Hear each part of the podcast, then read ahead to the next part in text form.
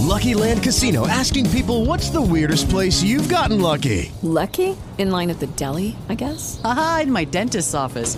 More than once, actually. Do I have to say? Yes, you do. In the car before my kids' PTA meeting. Really? Yes. Excuse me, what's the weirdest place you've gotten lucky? I never win and tell. Well, there you have it. You can get lucky anywhere playing at LuckyLandSlots.com. Play for free right now. Are you feeling lucky? No purchase necessary. Void where prohibited by law. 18 plus. Terms and conditions apply. See website for details. Bienvenidos a Esto también es política, el podcast en el que queremos aclarar y explicar todas esas cosas que nuestros políticos, bueno, nuestros y vuestros, nos dicen, pero que pueden llegar a confundirnos. Eso sí, de buen rollo, ¿eh? Mi nombre es Mario Girón. y el mío Miguel Rodríguez. Y en este capítulo vamos a hacer un breve repaso de la conferencia que el gobierno catalán llevó a cabo en una sala del Parlamento Europeo. Acompáñanos, que empezamos. El presidente de la Generalitat catalana, Carles Puigdemont, le pide a la Unión Europea que sea parte de la solución en Cataluña. Europa no puede permitirse mirar hacia otro lado. Europa tiene que ser parte de la solución por congruencia con sus valores y principios democráticos. En esta línea, en un acto en una de las salas del Parlamento Europeo, Puigdemont defendió que los resultados de las elecciones de 2015 mostraron que una mayoría de ciudadanos quieren construir un nuevo Estado. Queremos hacer entender que no pararemos aunque el gobierno español siga obstinado en rechazar cualquier tipo de negociación. Tal y como prometí en el Parlamento catalán en el mes de septiembre, Cataluña organizará un referéndum sobre la independencia vinculante como tarde en septiembre de 2017. El acto organizado por eurodiputados de Esquerra Republicana de Cataluña, Convergencia y los grupos de los liberales y los verdes europeos perseguía el objetivo de explicar el deseo de realizar un referéndum.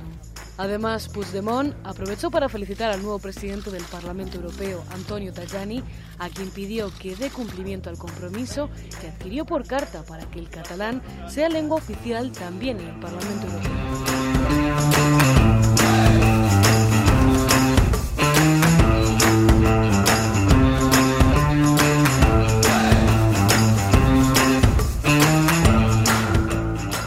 Hola amigos y amigas, amantes de la política en general y del mundo en particular, creo. Bienvenidos al episodio 26 de Esto también es política, el podcast en el que analizamos... Somos... No quiero ser modesto, pero somos la voz del pueblo en esto de temas políticos. Eh, ¿Qué tal, Miguel? ¿Cómo estás? Pues aquí riéndome solo. ¿Sí?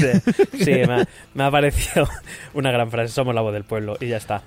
Pero vamos, así, ¿eh? Tampoco quiero yo tirarme aquí hum- humildades. No, no, no. Eh. Lo que es, es.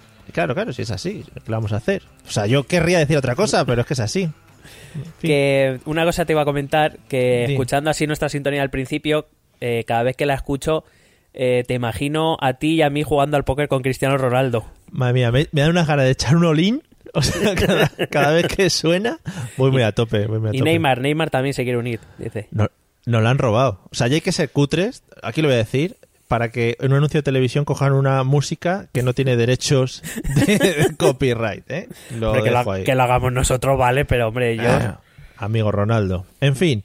Bueno, bienvenidos al episodio 26, otro hito en la historia de este podcast. Vamos cumpliendo hitos episodio a episodio, aunque nosotros nos maravillemos con ello. Claro, Mario, vamos, episodio a episodio, Claro, minuto a minuto.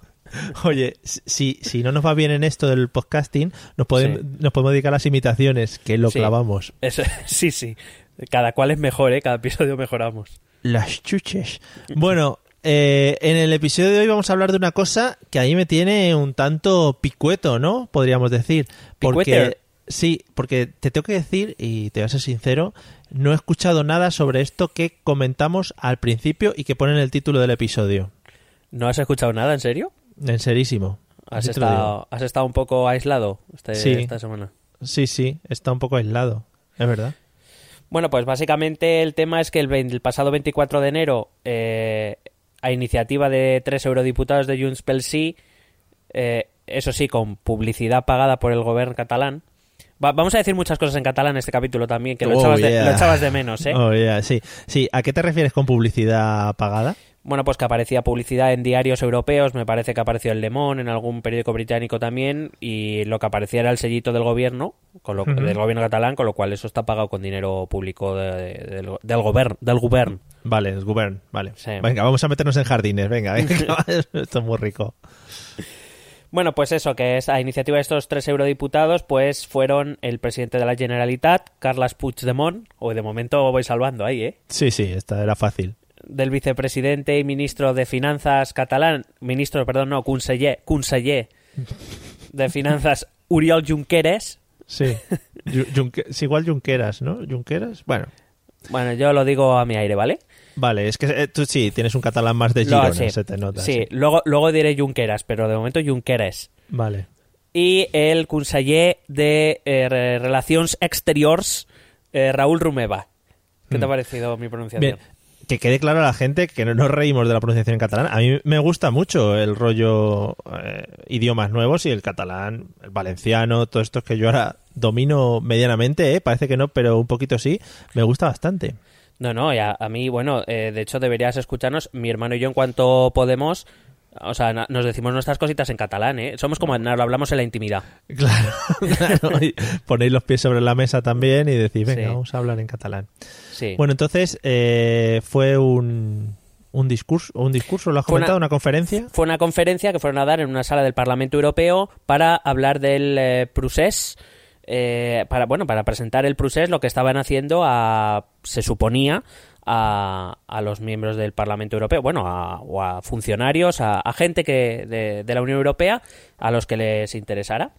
Y entonces, pues bueno, eh, ha dado algún titular que otro por nuestros eh, diarios, nuestros telediarios y nuestras radios. Suena un poco raro la palabra suponía. Hombre, es que en realidad creo que europarlamentarios fueron un total de 20 y la inmensa mayoría eran mm, españoles de Junts pel Sí, de, de Podemos, de Iniciativa per Cataluña, o sea, Sí. creo que hubo un uno del Grupo Popular que no sé si era un húngaro, creo que hubo un, fue un- una portuguesa, una socialista portuguesa, pero quiero decir que no, el, el número en cuanto a miembros del, del Parlamento Europeo fue escaso, digan lo que digan, o sea, depende, si tú lees el Punt Avui, que es un diario digamos tendente al independentismo, pues eh, habrá sido un triunfazo, ¿no?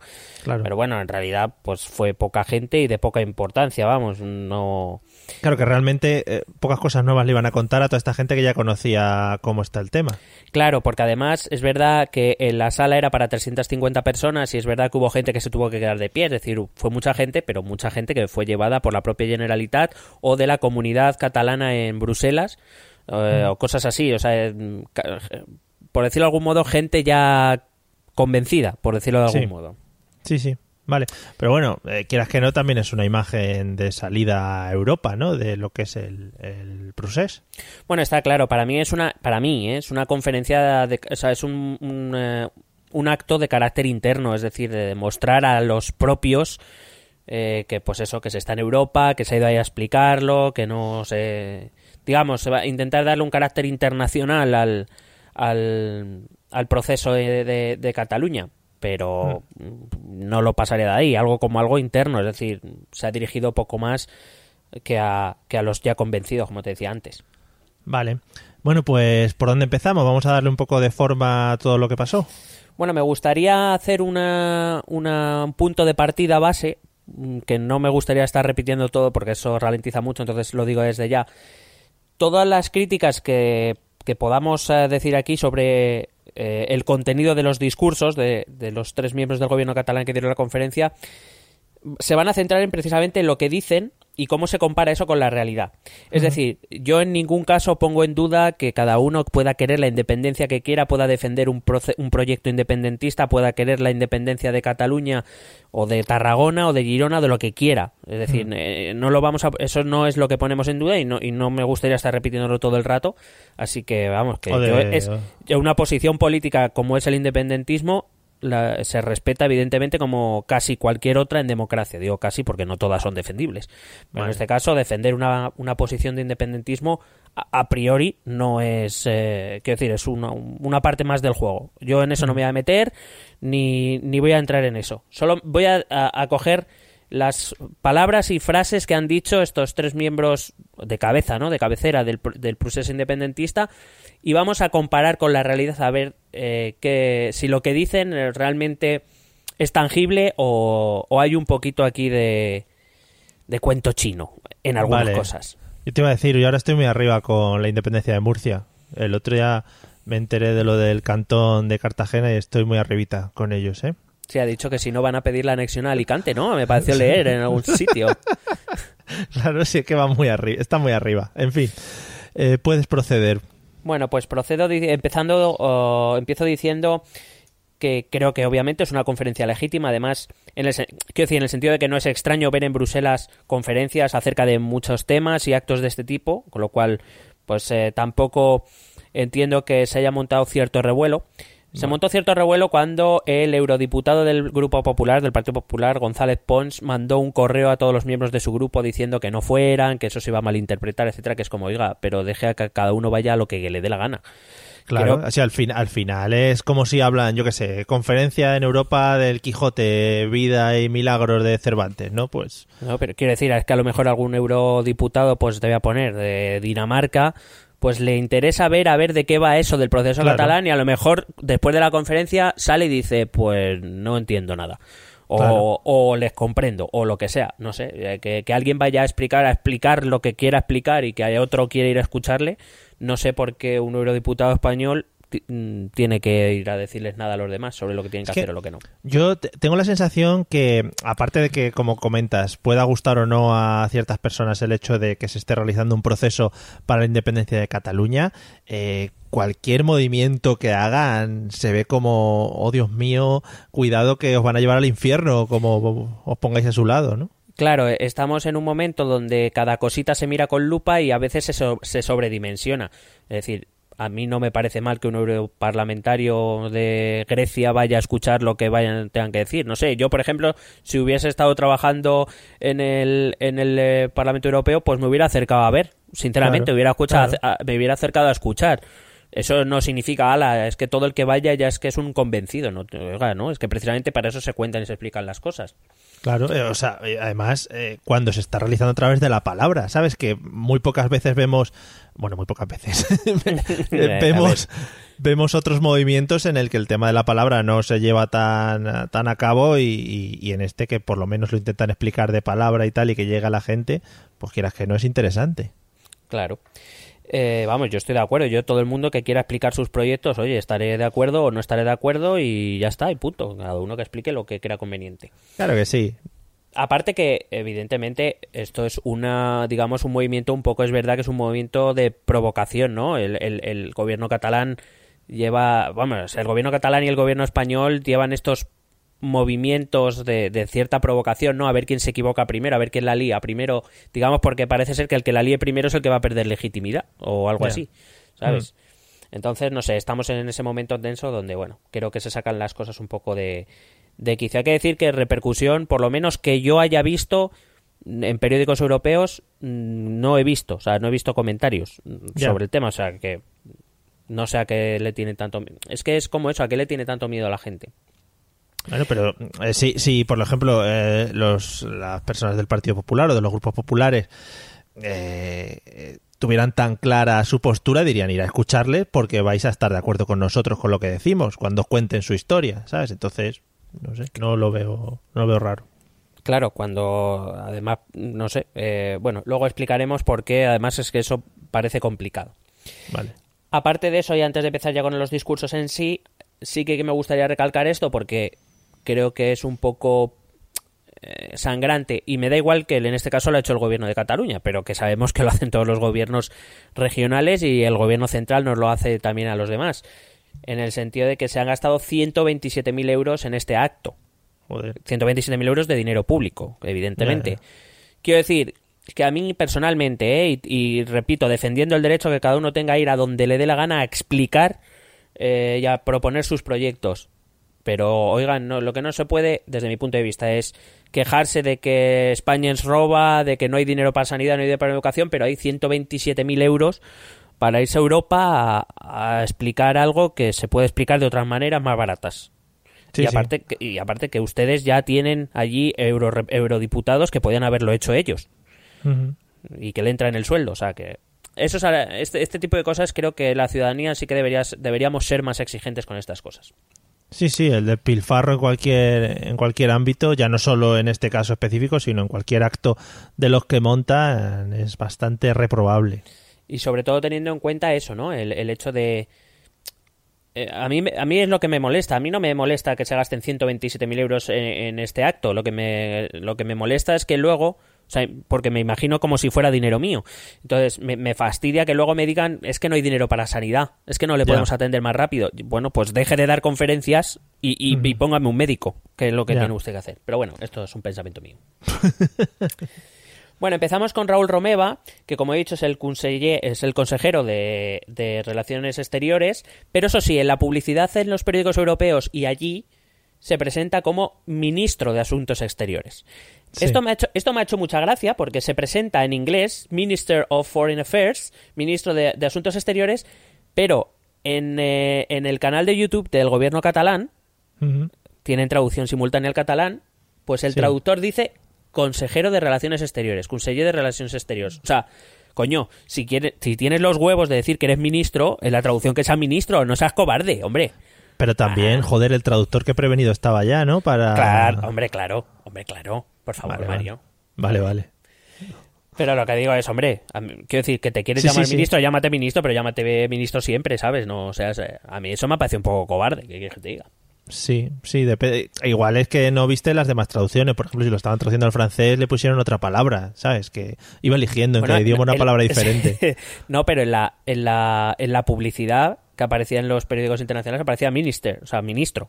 Sí, como sí, sí. ministro, o sea que no sé. Bueno, su discurso empieza con muchos agradecimientos. Creo que creo solo le queda acordarse del PP y de sus propias familias por agradecer o algo de eso, porque Mm. madre mía, todas las gracias que dan. Sí. Eh, habla del profundo afecto de los catalanes por Europa. Vamos, Mm. que se encomiendan a la Unión Europea desde ya y ya les deseo yo buena suerte, luego explicaremos por qué. Dice, Europa no se podrá construir subestimando a sus ciudadanos. Cuando lo hace y les niega la realidad, suceden cosas como el Brexit. Es decir, el Brexit es como el proceso catalán. Mm. Y además, y además lo que viene a decir es que el, el- el proceso catalán es un factor de inestabilidad en la construcción europea. Hombre, creo que se tienen en demasiada estima. Ostras, sí, ¿eh? Claro, compararse con Gran Bretaña es hay un paso ahí, ¿no? Por eso digo que, hombre, Sí, sí. eh, yo no digo que tenga su cierta importancia, pero las cosas a su nivel, ¿no? Claro, claro.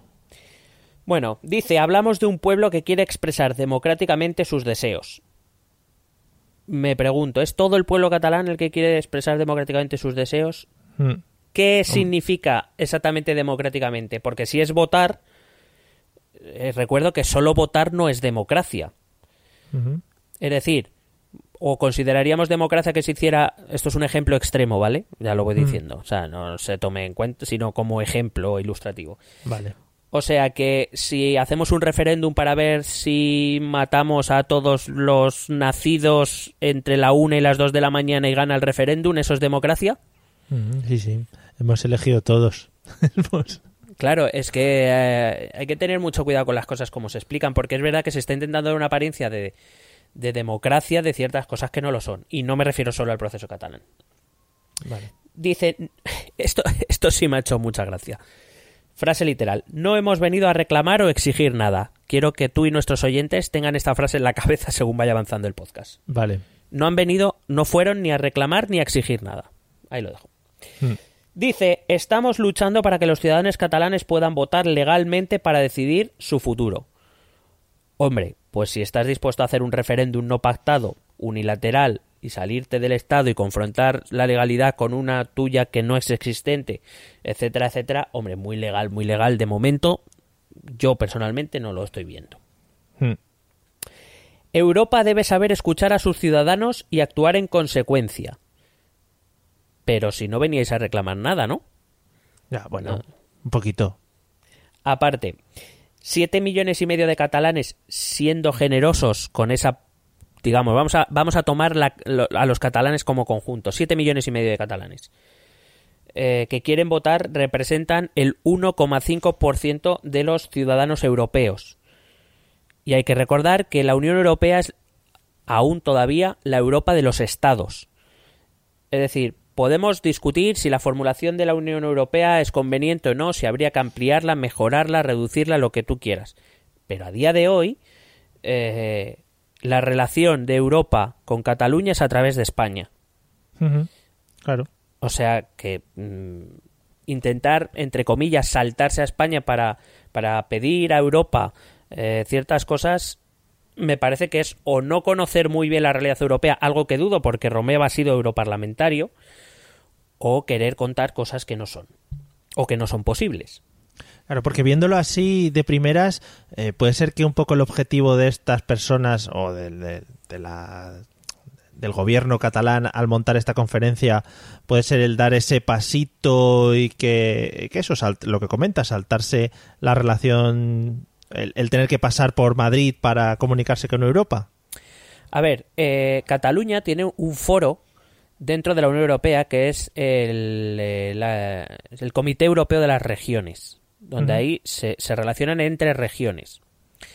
Pero, eh, aparte de eso, algo que, según he estado escuchando en varios programas catalanes, se ha dejado bastante de lado, es decir, se ha abandonado un poco esa cierta influencia que Cataluña pudiera tener ahí, la realidad es que Cataluña, para Bruselas, es decir, para la Unión Europea, es una parte de España, no es otra cosa. Entonces, lo que pretende Europa, lo que pretende Cataluña, lo que pretenden los independentistas catalanes, mejor dicho, es intentar que por la fuerza de Europa España acceda o al referéndum o a ceder la independencia o lo que sea. Pero, repito, sien- habiendo sido Raúl Romeo europarlamentario, me parece muy dudoso que crea que de verdad eso va a pasar. Claro, además, eh, la gente que está en Europa o en el Europarlamento está tienen como fama de gente estricta, ¿no? No creo que se vayan a tirar a, un apoyo a Cataluña directo, saltándose las normas de la legalidad que tienen, que tienen escritas, ¿no?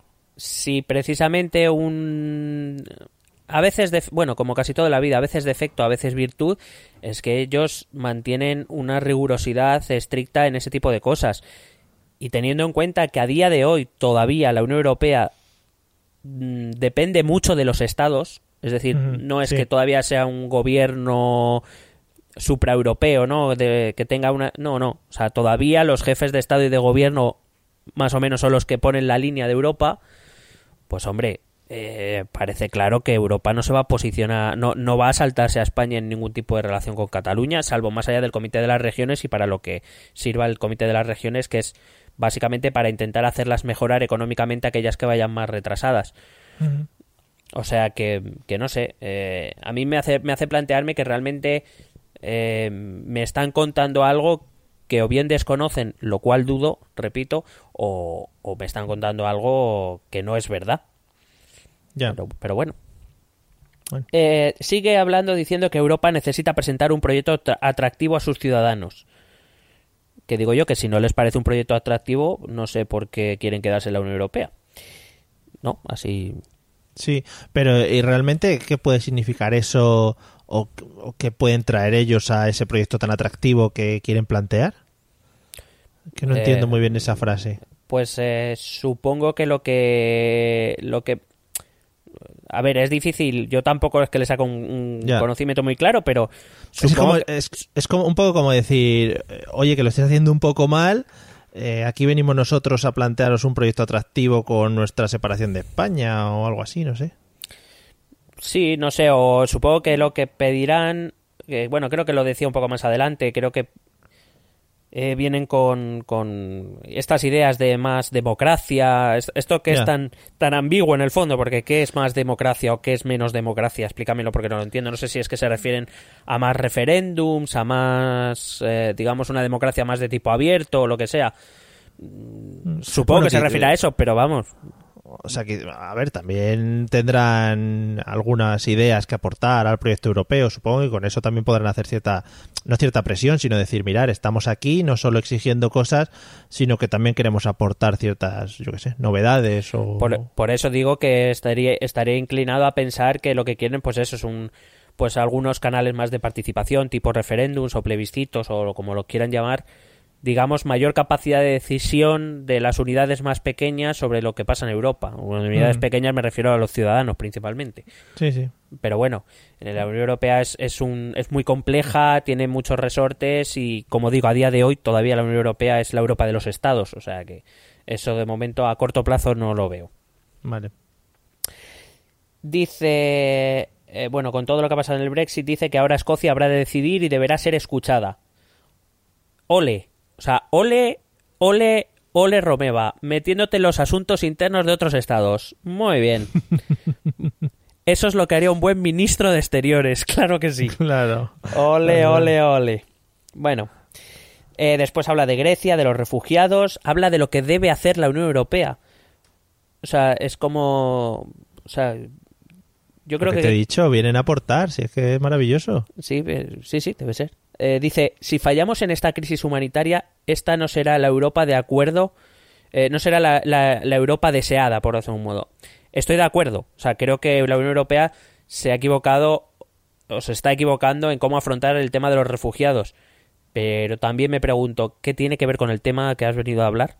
A ver, al final eh, parece como una manera de eso, de saltarse la al Estado español y decir, oye, eh, si el ministro de Exteriores es el que puede aquí eh, hablar por todo el país, yo que soy ministro de Exteriores catalán, voy a hacer las mismas declaraciones o las declaraciones que se supone que haría si yo estuviese independizado de España, ¿no? Sí, pero también te digo que por eso creo que era una conferencia en clave interna. O sea, tú dime Claro, claro. a qué a qué dirigentes o Europa- a qué dirigentes, a qué gobiernos europeos o a qué europarlamentarios les vienes a decir tú eh, cómo tienen que hacer las cosas. Eh. O sea, tú díselo a Merkel, que te va a decir Merkel. Ajá, sí, sí, sí. Ajá, venga. Sí. Hasta luego, hasta luego, gracias por venir. Un saludo. Claro. Dice, nuestra petición es justa, democrática y concreta. Eh, o sea, que aquellos que piden seguir en España, por lo visto, no, su petición no es justa, no es democrática y no es concreta. Bueno, pues ya está. Europa, cuidado a esta frase. Rep- Europa no puede ignorar estas realidades porque se juega su credibilidad. Hombre, Eh, eh, vamos, no sé cómo lo verás tú. A mí me parece un, po- un poquito que se ha venido muy arriba. Sí, un poco. Pero vamos, que también era el momento de hacerlo, ¿no? Es decir, ya que estamos, me voy a tirar de cabeza Hombre. al río. Si es que. Hombre, sí, lo que pasa es que, bueno. pero, volvemos ¿sabes lo a lo, pero volvemos a lo mismo. La cuestión no es. Quiero decir. Evidentemente esto hay que enmarcarlo en que esto es un discurso y te he dicho además en clase en, en clave interna, sobre todo para la gente que ya está convencida. Pero mm, esa, esa, la cuestión es, ¿realmente crees que Europa se va a meter en ese follón? No, es, es que, que yo eres, es creo- que eres consciente de que no lo va a hacer. Claro, yo creo que muchas veces, eh, si moderasen un poco más el discurso, podrían llegar a más gente y, y un núcleo tan grande que les tiene tanta aversión eh, no se la tendría, porque podrían llegar de una manera más, más, más fácil a ellos. Es decir, me parece que llegan a tanto extremo que existe un grupo muy grande de gente que, que lo que tiene es odio hacia ese proceso y se de- vamos se ve muchas veces en cualquier en algunos ámbitos de la sociedad española Bueno, este proceso, así como el contrario, es decir, también existe un movimiento anti-independentismo, anticatalanista incluso en, en- en algún sector, vive del conflicto permanente. Este tipo de discursos, desde luego, no ayudan en nada. Desde luego que no. Y el problema es que estamos tan habituados a este tipo de, discursos que nos parece normal. Y yo, por ejemplo, sí que he querido traer eh, o te propuse este tema porque creo que hay que poner las, las cosas claras y, y decir que a, que a veces, en ocasiones, nos mienten. Y nos mienten para mantenernos calentitos. sí, sí, sí. Calentitos o para intentar que la gente de uno y otro lado tal se caliente y siga el conflicto, porque el conflicto es lo que les hace, eh, entre comillas, seguir ahí, ¿eh? Hmm. eh, resolver un tema de este tipo, de esta naturaleza, por uno y por otro lado, repito, de forma política, Hmm. mm, es como si no les, no les, mm, no les diera nada, no les, eso no les interesa. Hay que, hay que mantener, no sé, hay como, también es verdad que mientras estamos hablando de esto, pues no se habla de lo de los Puyol, ni se habla de los Bárcenas, etcétera. Claro, y, y quizá este método es como más rápido, ¿no? Para conseguir sus objetivos. Es decir, el otro es muy tedioso, siguiendo los métodos políticos, intentando convencer, etcétera, etcétera. Esto al final va directo al lío. Claro, por un, un proceso de independencia, digamos, que siga los cauces, que consiga pues sacar el referéndum de forma acordada, que consiga, etcétera, etcétera, es un proceso que duraría muchos años. Esta es una, una de las cosas, mientras eh, estaba preparando el podcast, una de las cosas que me he preguntado, cómo de repente eh, es verdad que el independentismo ha crecido mucho en Cataluña en los últimos años, pero es algo que tampoco llego a entender. Es decir, cómo de repente un referéndum es la solución a todos los problemas en tres años. O sea, y, y- y nadie se ha molestado tampoco en explorar otras opciones ni nada. O sea, es como. Es, es un poco locura todo. Y el caso es que en un lado. eh, por decirlo de algún modo, en un lado prenden fuego y en el otro no lo apagan. Ya. ¿Sabes? Le echan un poco de gasolina también, por si acaso. Ahí, ¿Sabes? claro, claro, porque no van a quedar por debajo de ellos también. Es decir, si ellos guerrean, nosotros también. Claro, porque aquí lo importante es no parecer que te has rendido. Eh. Lo Sí, sí. Pues no sé en qué nos beneficia a mi ciudadano. No hace falta ni que sea catalán. No sé en qué me beneficia a mi ciudadano de Madrid. O sea que. Sí, sí. Poco, en poco. Bueno. Bueno, la última frase de Romeva era Europa deberá tomar una posición, algo que Europa ya ha tomado su posición. Europa Mm. dijo que eso era, eh, dice y repite que eso es un asunto interno de España y que no se va a meter. Y lo lleva diciendo tres, cuatro años. O sea, no es que lo diga ahora. Mm. Dice, Pero dime, dime. Sol- Solo una, solo una cosita para aclararme. La conferencia esta se vendió como una conferencia para explicar el proceso de independencia. Sí, de hecho, ellos en la presentación, eh, Romeva dice que lo que vienen es a explicarse, a explicar qué es lo que están haciendo en Cataluña, etcétera. Es que según lo que Y- estás y- comentando. Y te vuelvo a repetir que al principio han dicho que no vienen ni a exigir ni a pedir nada. Por eso he dicho, Claro. tened, tened en la memoria esta frase.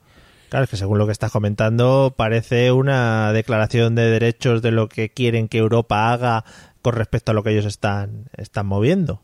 Eh, pues es que parecerlo lo parece. Por cierto, si alguien sabe más catalán o algo de eso y escucha que no estoy usando palabras es- o sea, exactas, es porque yo he tenido que más, o sea, he estado más o menos cogiendo ideas desde el catalán, porque no está doblado al español, salvo el tramo que que habla Junqueras, hay un tramo que habla en español, en castellano, el resto hablan en inglés o en francés o en, ca- o en catalán. Entonces, pues, como el vídeo completo era el, el de la Generalitat y estaba doblado al catalán, pues hay, quiero decir, a lo mejor alguna palabra no la he cogido exacta, pero que me perdonen los oyentes. Madre mía, qué vergüenza de documentación. Ya, así soy. Bueno, dice que es posible que Europa no opte por la democracia. Si es así, Europa actuará contra sí misma y sus valores fundacionales. Hombre. Lo cual, lo cual vuelvo a repetir, ¿es ignorancia? Es que no lo creo. Es decir, eh, dice, Claro, dice, es dice esas Romeva, cosas, esas cosas que vaya yo y las diga, que no tengo ni idea de, de cómo se maneja Europa, pero claro, si este tío dice que encima ha sido eurodiputado y tal, que conoce cómo va todo el lío, es que, o sea, precisamente debería saber que Europa, concretamente, al menos en este punto, no se va a meter. claro. Y si se mete en algún momento, yo no, vamos, eh, Romeva debería tener claro de qué lado se va a meter, o sea, que no tenga duda. Pero bueno, más allá de eso, dice, sus opiniones, las opiniones de Europa son importantes y pueden convertirse, cuidado lo que le dice a la Unión Europea, puede convertirse en parte del problema y no de la solución. Yo no sé, yo no sé qué diplomático utiliza este tipo de frases para conseguir aliados. Yo, yo no lo sé, no Ya, ya. conozco. Joder. Van muy fuertes, ¿eh? Sí. Y aquí ya Junqueras, eh, o sea, Romeva se cae y empieza Junqueras. Que también se presenta como ministro de Economía, pero la traducción es conseller. Otra Sí. vez. Bueno, Junqueras empieza su parte de la conferencia hablando de la economía en general. Dice, Cataluña es una excepción de acuerdo con informes oficiales de, de la Generalitat. Cuidado que neutralidad de informes. El crecimiento en 2016 ha sido del 3,4%, igual que en 2015. Es verdad que ha tenido un crecimiento a causa sobre todo del, eh, del aumento en el sector industrial y del sector servicios, especialmente en el turismo. Eh, la, pero la media en España fue de un 3,2. O sea, tampoco es que haya... Quiero decir, es que parece que Cataluña lo han hecho súper bien y el resto están en un 1%, en un 2. no, Creo que lo mínimo eran un 2,4 o 2,5. O sea, Ya. pero bueno, vale, está vendiendo su, su tema. Eh, sin embargo, por ejemplo, la deuda de Cataluña ha aumentado en términos reales. Por eso digo que hay que confrontar las cosas que dicen con la realidad. A, a día de hoy, Cataluña tiene una deuda de más de 10.000 millones de euros. Madre mía. Claro. Eh, se sitúa en un 35,6% de su PIB, de su Producto Interior Bruto, solo superado por Castilla-La Mancha, que me parece que es un 35,9%, y de la Comunidad Valenciana, en la que tú resides, Sí. que tiene más que tiene más de un 41% de su PIB de deuda. Claro que sí, hombre. A tope con Calatrava. que, es, que es- el que ha provocado la mayor parte de la deuda. Pues eso, habla de las bondades de la economía catalana, habla de una larga tradición industrial que se remonta al siglo XVIII, lo cual es cierto, tiene una, una larga tradición eh, artesana primero y de industrial después. También es verdad que porque en Cataluña se invirtió, aparte de, del- de la mm, idiosincrasia catalana, que es verdad que siempre ha sido como muy, eh, muy innovadora, muy emprendedora, etcétera. Sí. También es verdad que allí se invirtió bastante dinero. Eh, dice, lo que no cuenta, por ejemplo, es que el objetivo de déficit de Cataluña para Cataluña para el 2015, bueno, para Cataluña y para todas las comunidades autónomas, era del 0,7% de su PIB y que eh, Cataluña cerró el año 2015 con una- un déficit del 2,88%. O sea, estamos hablando de más de dos puntos. La que Sí. más tuvo. Bueno, eh, como siempre es fácil echarle la culpa a España o Madrid nos roba, bueno, pues ahí está. Habla de los retrasos ignominiosos del corredor mediterráneo, lo cual es verdad porque del corredor mediterráneo se lleva hablando la vida. O sea, yo desde que era pequeño Sí. ya oí hablar del corredor mediterráneo y creo que se han hecho tres tramos, ¿sabes? Todavía. O sea que. Hmm. eh, de todas maneras, también hay que tener en cuenta que es un corredor que se tiene que hacer entre las dos mm, comunidades autónomas que más déficit tienen. Con lo cual, pues bueno. Ya, no están muy bollantes, ¿no? Claro. Eh, dice, Cataluña aspira a considerarse un modelo competitivo basado en la mayor productividad. Quien oiga a un, a un miembro de Esquerra Republicana de Cataluña hablar de competitividad y de productividad, mm, me quedo loco. Pero bueno, bien. O sea, no sí. era, era un comentario gracioso. No, claro, eh, o sea, he, he venido a hablar de mi libro, era un poco, ¿no? Eh, Claro. Eh, como siempre vuelven al tema de que España tiene una deuda con, el, de- con Cataluña de 14.000 millones de euros.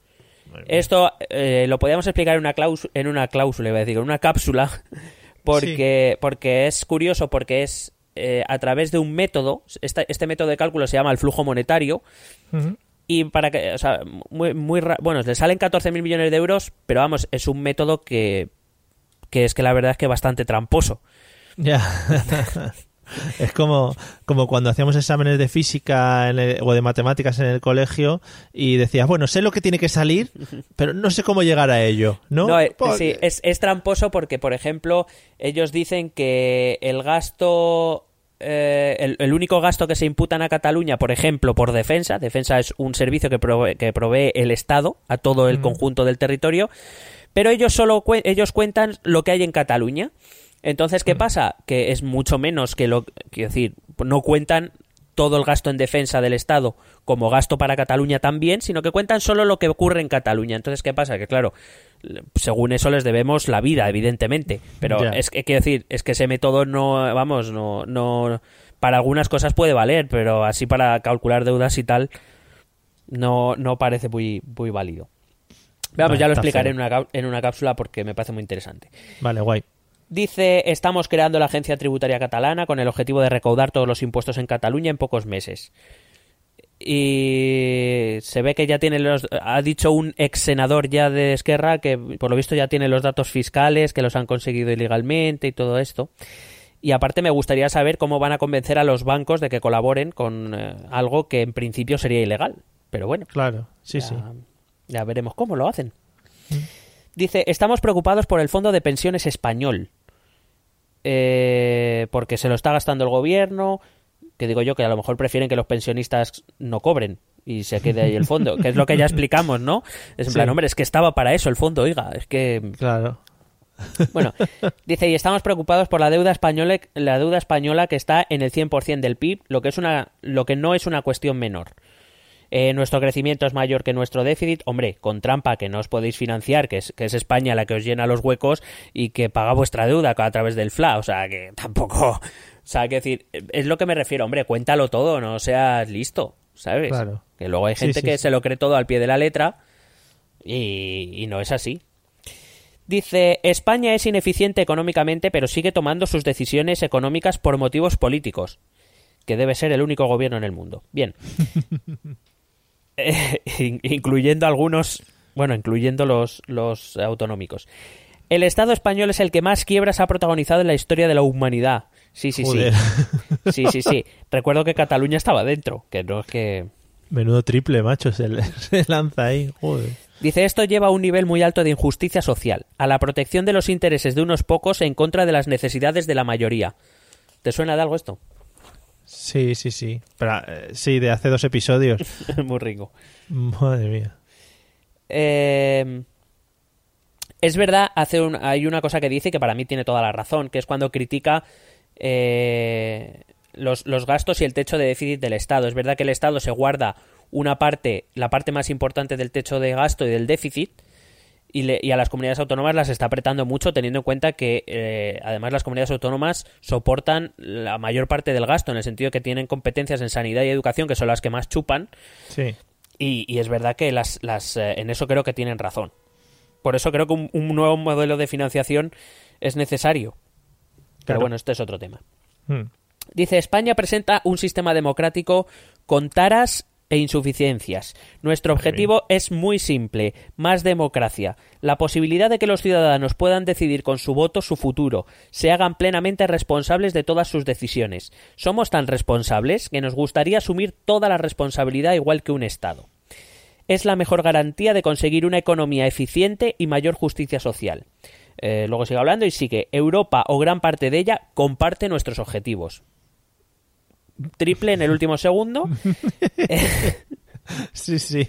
Bueno, pero si nadie sale a confirmarlo, haya quedado, ¿no? O sea, no, a no, ver, pero más allá de la posición de Europa, que repito que Europa ya ha dejado su posición clara muchas veces, eh, lo que me gustaría es, sobre todo en esa parte primera, ¿no? La- el- nuestro objetivo es muy simple, más democracia, la posibilidad de que los ciudadanos puedan decidir con su voto su futuro y se hagan plenamente responsables de todas sus decisiones. A mí me gustaría, porque por cierto, esto es una cosa que nadie exige, que expliquen cómo va a ser la, fu- la- la hipotética futura República Catalana. En la hipotética República Catalana ya no habrá Parlamento ni presidente, porque lo van a decidir todos los ciudadanos a través del voto. claro. ¿Lo, elegir- ¿Lo elegirán todos ellos? O sea, ¿se, se harán referéndums sobre todo? ¿Y todo lo van a decir los ciudadanos? ¿O Yo no? lo- ¿O no yo así? Todo, sí.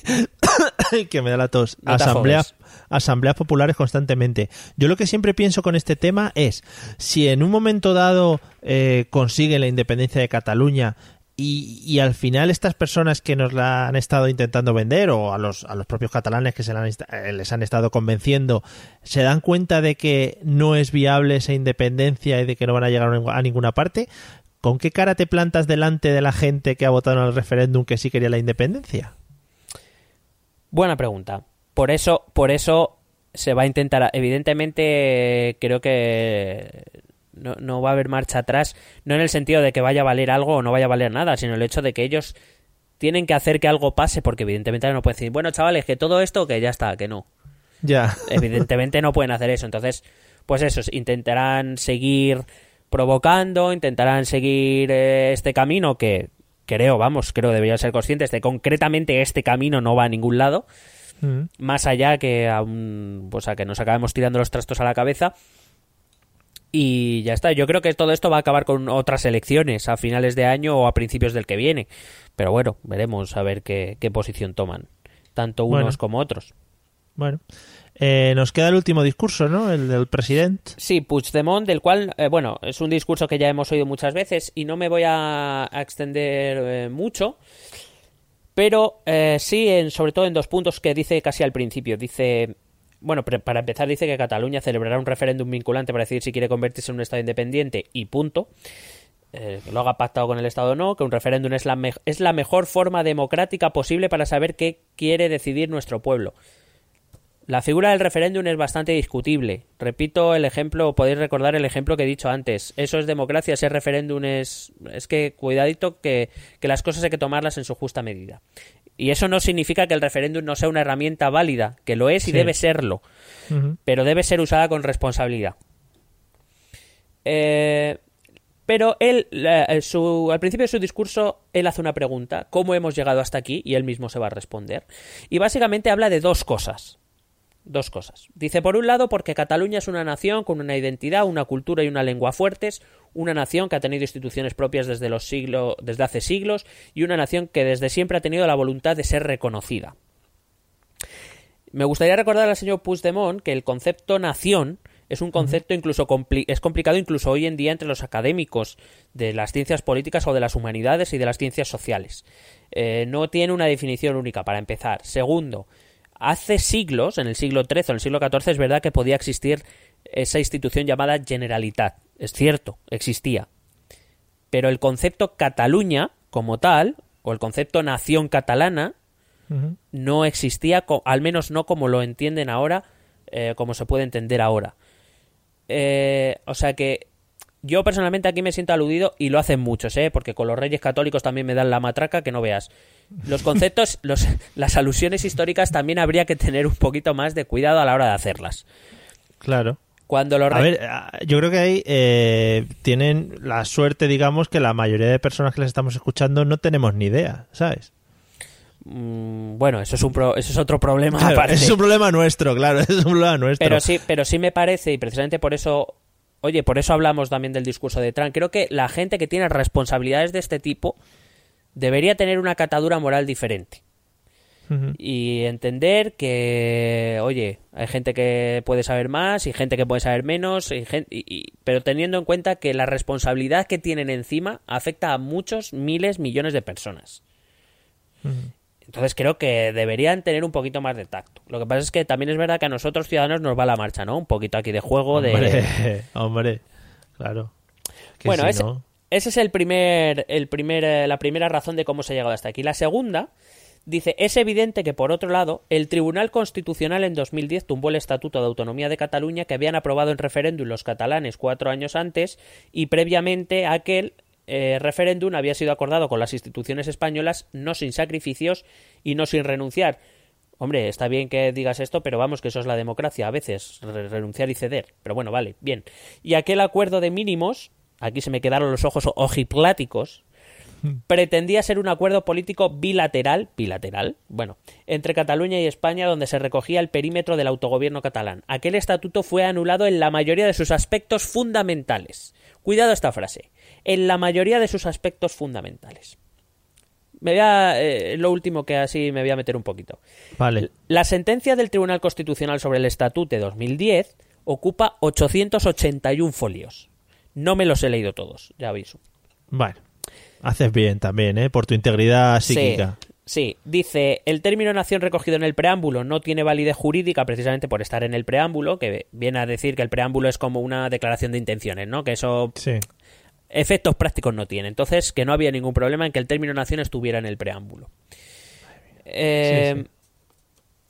Pero, evidentemente, recuerda que la única nación reconocida por la Constitución española es la española, Sí. propiamente dicha. Bueno, al dato.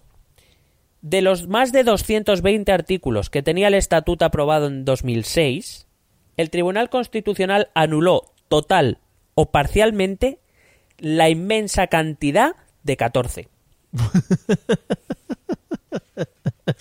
Que según Puigdemont, en la mayoría de sus aspectos fundamentales estaban en estos 14 artículos, debía ser. Mm. Hombre, sí, no sé. O sea, tamp- yo tampoco me lo he leído, lo tengo que decir aquí a la audiencia, ¿eh? Bueno, yo los 14 artículos sí. Concretamente a los que hacen referencia. Artículo 6.1, muy rápido. El catalán es la lengua de uso normal y preferente de las administraciones públicas y de los medios de comunicación. Lo que dice el Tribunal Constitucional es que no puede haber supremacía de una lengua sobre la otra, sobre el castellano en este caso, en un régimen de cooficialidad como tienen. Y además con el aranés, que es lengua oficial en Cataluña también, el aranés. Sí. Con lo cual ese artículo es inválido por eso. Artículo 76.4. Los dictámenes del Consejo de Garantías Estatutarias tiene carácter vinculante con relación a los proyectos de ley. Lo que dice eh, el Tribunal Constitucional es que el carácter vinculante de, de este Consejo de Garantías Estatuta- Estatutarias supondría una limitación a la capacidad legislativa del Parlamento. Es decir, no puede ser que el Parlamento se vea limitado por un Consejo de Garantías Estatutarias que viene a ser como un Consejo asesor no, no, que, no, que no puede ser que si el Consejo Asesor dice que esto hay que aprobarlo, el, el Parlamento se- el Parlamento de Cataluña no habla de otro, el Parlamento de Cataluña se tenga que haber obligado a, a aprobarlo. Mm. El eh, otro día habla del Sindic de Greuges, que si te acuerdas ya lo comentamos, que era como el defensor del pueblo, lo que dice es que tiene que eh, dice supervisa con carácter exclusivo las actividades de la administración de la Generalitat. Lo que dice el Tribunal Constitucional es que hace impos si si ellos, eh, que si este Sindic de Greuges tiene actividad exclusiva, no puede actuar el, el defensor del pueblo español, que es una institución reconocida por la Constitución, con lo cual no, no hay compatibilidad. Claro. Eh, otro dice, eh, dice que el presidente o presidenta del Tribunal Superior de Justicia de Cataluña es el representante del Poder Judicial en Cataluña, que es nombrado por el Rey a propuesta del Consejo General del Poder Judicial y con la participación del Consejo de Justicia de Cataluña. Hombre, Eh, aquí el- yo creo que para mí esto es una interpretación demasiado dura, es verdad. Solo el es verdad que solo el Consejo General del Poder Judicial puede nombrar al, al, al- al- al juez del, al presidente del Tribunal Superior de Justicia de Cataluña, pero ese artículo en concreto decía con la participación. No dice en qué grado ni medida, podría ser simplemente, pues oye, una consulta que a mí me parecería normal. Pero bueno, me Mm. parece, aquí en este caso sí que me parece algo duro. Habla de otras cosas como, bueno, básicamente son artículos que vienen a, a limitar la capacidad legislativa del Estado. Eh, básicamente, pues viene a decir que Cataluña tiene capacidad de decisión sobre ciertos ámbitos que la Constitución dice que son ámbito exclusivo del Estado. Así son 14 estados 14 eh, artículos. O sea, perdón, 14 artículos de, que, que por lo visto recogen eh, lo, lo más esencial. Eh, el, el resto so- so- solo sobre eso, sobre porque es- ese estatuto decía que eh, la Generalitat podía legislar sobre cosas sobre las que el Estado español, el Estado central, tiene competencias exclusivas, con lo cual eso no entra dentro de la Constitución. También me he ido, me ha entrado curiosidad Mm. es verdad que luego, eh, hay que decirlo todo, hay varios artículos en los que el Tribunal Constitucional dice que son admisibles siempre y cuando se tome cierta interpretación jurídica. Lo que hace el Tribunal Constitucional, digamos, es sentar eh, la interpretación de esos artículos para que no haya posibles eh, dobles sentidos y- o dobles utilizaciones en el futuro. Pero no dice que no sean constitucionales, dice que son constitucionales siempre y cuando la interpretación sea la que ellos dictan, porque además para eso está el Tribunal Constitucional, para dictar Claro, sí, sí. La, la doctrina. Pero me ha entrado curiosidad porque digo, bueno, pero eh, siempre se quejan de que el Tribunal Constitucional, por cierto también lo dice Puigdemont en la conferencia, es un tribunal politizado, que toma, que es juez y parte, que está a favor del PP y en contra de Cataluña, etcétera. Son malvados. Sí, entre otras cosas dice que su presidente, Francisco Pérez de los Cobos, fue un antiguo militante del PP, lo cual, oye, pues la verdad es que a la hora de nombrar a, a jueces o a magistrados del Tribunal Constitucional nos lo podríamos haber ahorrado. O sea, Sí. que- creo, creo que en eso puede tener un poco de razón el, el señor Puigdemont. Pero, digo, bueno, pero este, esta sentencia fue de 2010, estaba gobernando el PSOE, Hmm. eh, eh, estaba gobernando Zapatero en España y estaba gobernando Montilla, el tripartito en Cataluña. Digo, voy a ver, voy a ver, voy a ver, así, eh, cuál era la composición de ese Tribunal Constitucional. Bueno, ese Tribunal Constitucional que tiene 12 miembros, en ese momento tenía 10, porque uno había fallecido, Roberto García Calvo había fallecido en 2008, y Pablo Pérez había sido recusado. Es decir, es una decisión que se tomó por 10 jueces, de- 10 magistrados del Tribunal Supremo Mm. había cinco progresistas eh, y cinco conservadores. Eh, el- esta sentencia fue aprobada por el voto de cinco, de perdón, de seis miembros del tribunal, eh, los cinco progresistas y un conservador que votó a favor de esta sentencia, y los otros cuatro, al contrario de lo que se dice, no, seis contra cuatro, es que había una interpretación diferente. Sí, sí, los cuatro que votaron en contra, que eran conservadores, lo que querían era, que- lo que decían es que esta sentencia era débil, que era floja. O sea, que querían todavía restringirlo todavía más. Pero bueno, que quiero decir, era una eh, con la presidencia en manos de los progresistas, con gobierno socialista, o sea, quiero decir que no sé eh, a qué se pueden agarrar, porque es verdad que el Tribunal Constitucional de ahora sí que tiene un claro color conservador, pero aquel entonces estaba equilibrado. Y de hecho fue el voto, bueno, un voto conservador fue a favor de, de esta sentencia, del vicepresidente. Guillermo Jiménez, o sea que... eh, sí que es verdad que también Puigdemont dijo una cosa que yo creo que es verdad, que es costumbre en este país resolver en los tribunales lo que la política es incapaz. Lo que Sí. pasa es que creo, lo que pasa es que creo que deberían mirarse todos a ese espejo, ¿eh? Y, y creo que es verdad, ¿eh? Creo que llevamos demasiadas o llevan demasiadas cosas a los jueces y a los tribunales en vez de hablar e intentar solucionar. De los 14 artículos que, que, que anularon total o parcialmente el Tribunal Constitucional, tranquilamente se podrían arreglar 12 negociando. Porque además es que, aun, aun lo que diga Puigdemont, excepto la- las cosas de la lengua que sí que son más sensibles y alguna otra más, el resto no creo yo que tenga ningún problema en, en negociar ciertas cosas unos y otros y en ceder un poquito los dos y llegar a un acuerdo. Pero, claro, siempre es más, más bonito hacerse la víctima. Y no digo que, que los, cat- que, que el gobierno de Cataluña, los catalanes no tengan eh, motivos para que, que, por ejemplo, el sistema de financiación creo que se podría mejorar mucho para Cataluña y el sistema de infraestructura. Yo eso lo puedo entender. Pero, hombre, que es que estamos hablando de una secesión, ¿eh? Que no estamos hablando de, de irnos a... De, déjame necesito un tiempo para pensar. Ya, ya, ya, que, que, es- que siempre una negociación facilitaría mucho más las cosas para todos, supongo. Yo, vamos, así lo entiendo y creo que eso es la democracia, es negociación y es ceder. A- para conseguir unas cosas tendrás que ceder en otras. Y, y creo que ya llevamos demasiado tiempo con esto como para que todavía sigamos con el, con el y tú más y, y tu Tribunal Constitucional y, y- tu Puyol y tu Bárcenas. Y, mira, oigan, la- la- los ciudadanos tenemos problemas. No nos Ya. pongan más, no nos pongan más, ya. Ya, ya. Bueno, eh, ¿algo más que destacar del discurso del presidente? Pues muy rápido dice el Parlamento que es la traducción de lo que piensa la ciudadanía. Hombre, y las Cortes españolas digo yo que serán lo que piensa la ciudadanía española, ¿no? También, que, que a veces no se respeta eso. También dice las elecciones de 2015 le dieron al Gobierno y al Parlamento instrucciones claras para preparar al país, es decir, a las estructuras de Estado necesarias para poder actuar como país independiente, integrado en la Unión Europea y el contexto internacional desde el primer día. Imagínate que se llega a un referéndum y que sale que no. ¿Qué hacemos con todas esas estructuras de Estado y el dinero que se han gastado en eso? Claro. Es, que, es que tampoco tiene lógica, oigan. Es que lo lógico es, si ustedes consiguen un referéndum, pues eh, en ese referéndum se negocia, oiga, si ganamos, tenemos un periodo de dos, tres años de transición donde nosotros preparamos nuestras estructuras y a los tres años, tú, tú por tu lado, yo por el mío, con las relaciones que hayamos decidido tener y punto. Pero es, que, lo, es que lo estamos haciendo todo al revés. Es que no, Claro. no, no, no sé. Bueno. Bueno. tal, que habla de muchas cosas que ya seguiremos hablando en otro tema porque... Porque sí, porque eh, hablan... Una sola frase tiene tantas cosas que aclarar que, que, que me- se me queda corto el tiempo, Mario. Ya, ya te veo, ya te veo. Eh, sí, porque además esto, como siempre decimos cuando hablamos del proceso de independencia catalán, es uno de los temas que más va a dar que hablar, ya no solo este año, sino años consecutivos. A no ser que gire mucho el viento y diga, no, que ahora ya no queremos. No, no, o que diga el otro, venga, vamos a hablar. O, yo, Sí. es que no lo veo, no lo veo. Y que diga Puigdemont, ostras, no me lo esperaba, ahora que hablamos, que decimos, no sé, no sé qué decir. Oye, que quieren hablar, que quieren Sí, hablar. sí, ¿cómo era esto? ¿Ahora qué hacemos? Joder. En fin. Bueno, pues hoy ha quedado, ha quedado muy guay y yo me he enterado bastante bien de lo del rollo de la conferencia. Le echaré un vistazo para verlo más de cerca y para practicar mi catalán, que lo tengo un poco flojete. En serio, Hablo más, sea, hablo nos apu- valenciano. Nos apuntamos a... Bueno, pues tú apúntate a valenciano y yo me apunto a catalán. Vale. Mientras rellenas el formulario de apuntarte a catalán, vamos a escuchar los métodos de contacto, ¿vale? Vale. ¿Quieres preguntarnos algo? ¿Proponernos algún tema? ¿Exponernos tu opinión? Ponte en contacto con nosotros. Es muy fácil. Envíanos un correo electrónico a esta dirección. Esto también es política arroba gmail.com.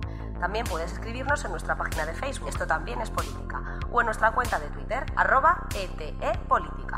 O si lo prefieres, visita nuestro blog. Esto también es política.wordpress.com. Recuerda que puedes suscribirte a nuestro canal de YouTube. Y si quieres charlar con nosotros directamente, únete a nuestro grupo de Telegram. Busca el enlace en nuestras redes sociales.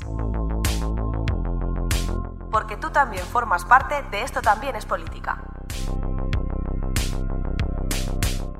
Bueno, pues ya sabéis, si queréis poneros en contacto con nosotros para resolver cualquier duda, ya sabéis que nos podéis seguir también en las pequeñas cápsulas que estamos subiendo los, los jueves para, para poder pues tener más conocimiento al final, que es lo que nosotros queremos para vosotros, queridos oyentes.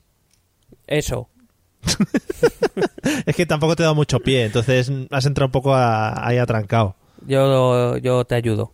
Sí, Mario, Vale, sí. Vale, muy bien. Como de fondo, animando como, como me gusta. Bueno, amigos, pues con esta animación de fondo, sí, lo has hecho tan bien que parecía que estábamos en un estadio repleto de gente. Bueno, bueno. vamos, bueno. vamos a despedir el episodio de hoy. Y ya os digo, vamos a practicar nuestro catalán y nuestro valenciano, ¿te parece? Para, para poder ir a estos, a estos nuevos países, ¿vale? Molt Madre mía, nos van a dar por todos los lados. Ya. Nos vemos en el episodio que viene, Miguel. Hasta luego. Un besete.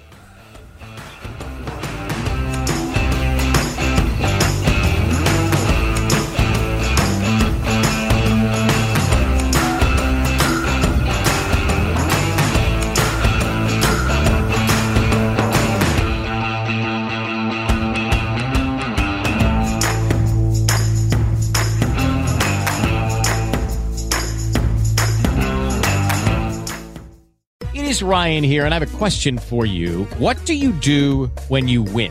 Like, are you a fist pumper? A woohooer, a hand clapper, a high fiver. I kind of like the high five, but if you want to hone in on those winning moves, check out Chumba Casino. At ChumbaCasino.com, choose from hundreds of social casino style games for your chance to redeem serious cash prizes. There are new game releases weekly, plus free daily bonuses. So don't wait. Start having the most fun ever at ChumbaCasino.com. No purchase necessary. Group. Void were prohibited by law. See terms and conditions. 18 plus.